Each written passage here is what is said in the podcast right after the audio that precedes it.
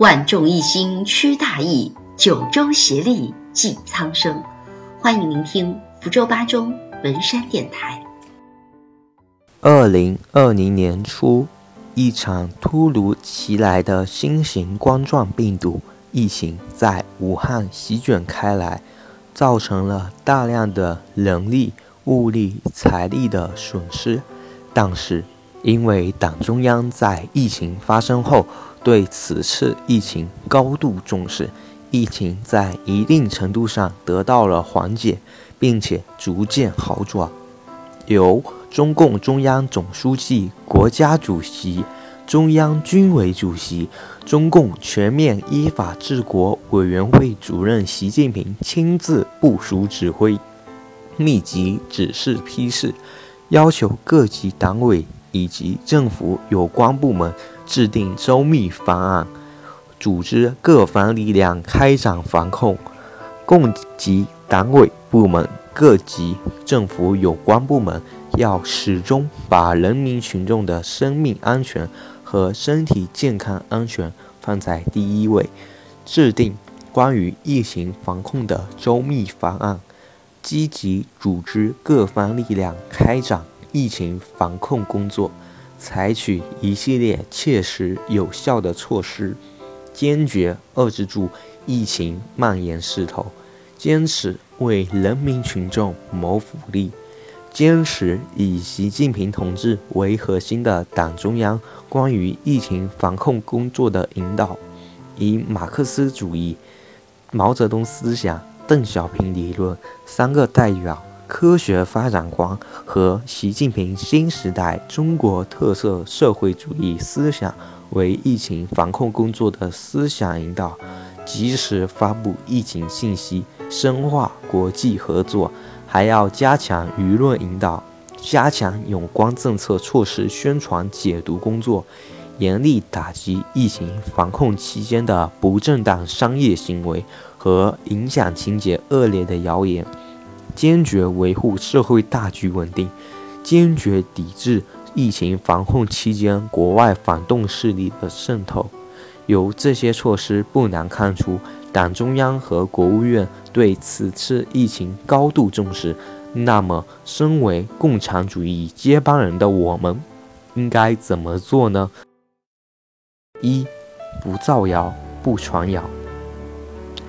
以实事求是的态度看待此次疫情所导致的各类问题，相信并理解支持政府在这次疫情中所做出的各类措施，将高度的革命热情同严谨踏实的客观规律相结合，发挥自己的主观能动性，在疫情防控期间保持正常的学习状态，不因疫情而荒废自己的学业。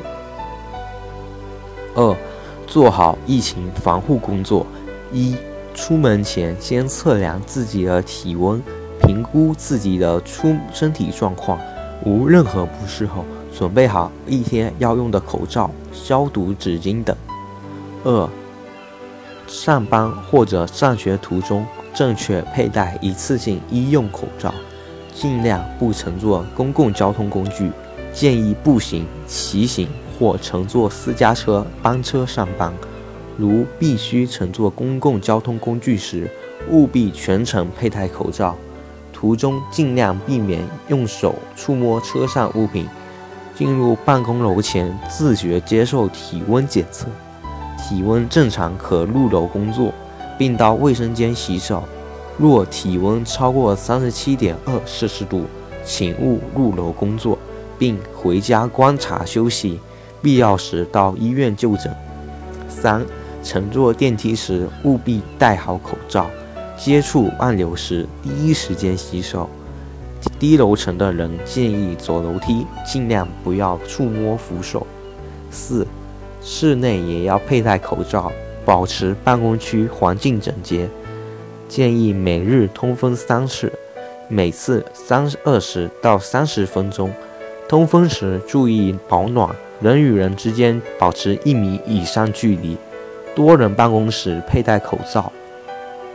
保持勤洗手、多饮水，坚持在进食前、如厕后按照六步法严格洗手。接待外来人员，双方佩戴口罩。五、参加会议建议佩戴口罩。进入会议室前洗手消毒。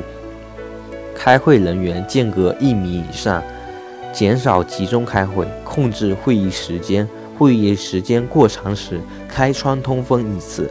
会议结束后，场地、家具需进行消毒，茶具用品建议开水浸泡消毒。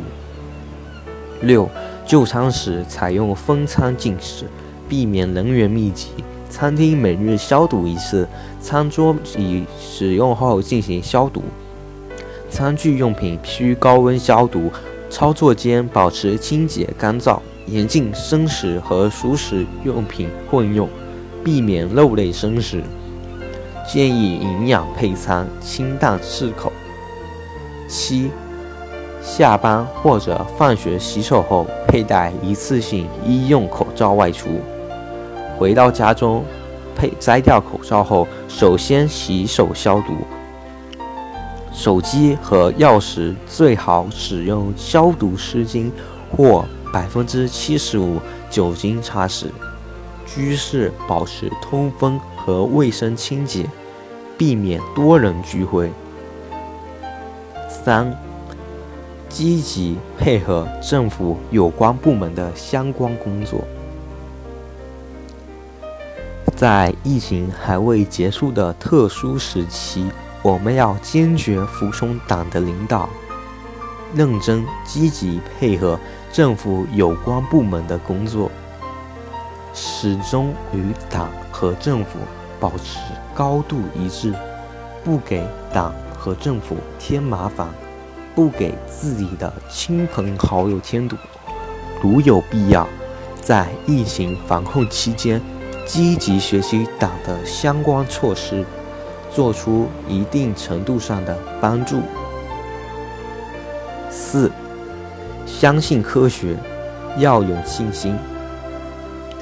面对疫情，我们要严阵以待，严密防治，但也不要风声鹤唳、沮丧悲观。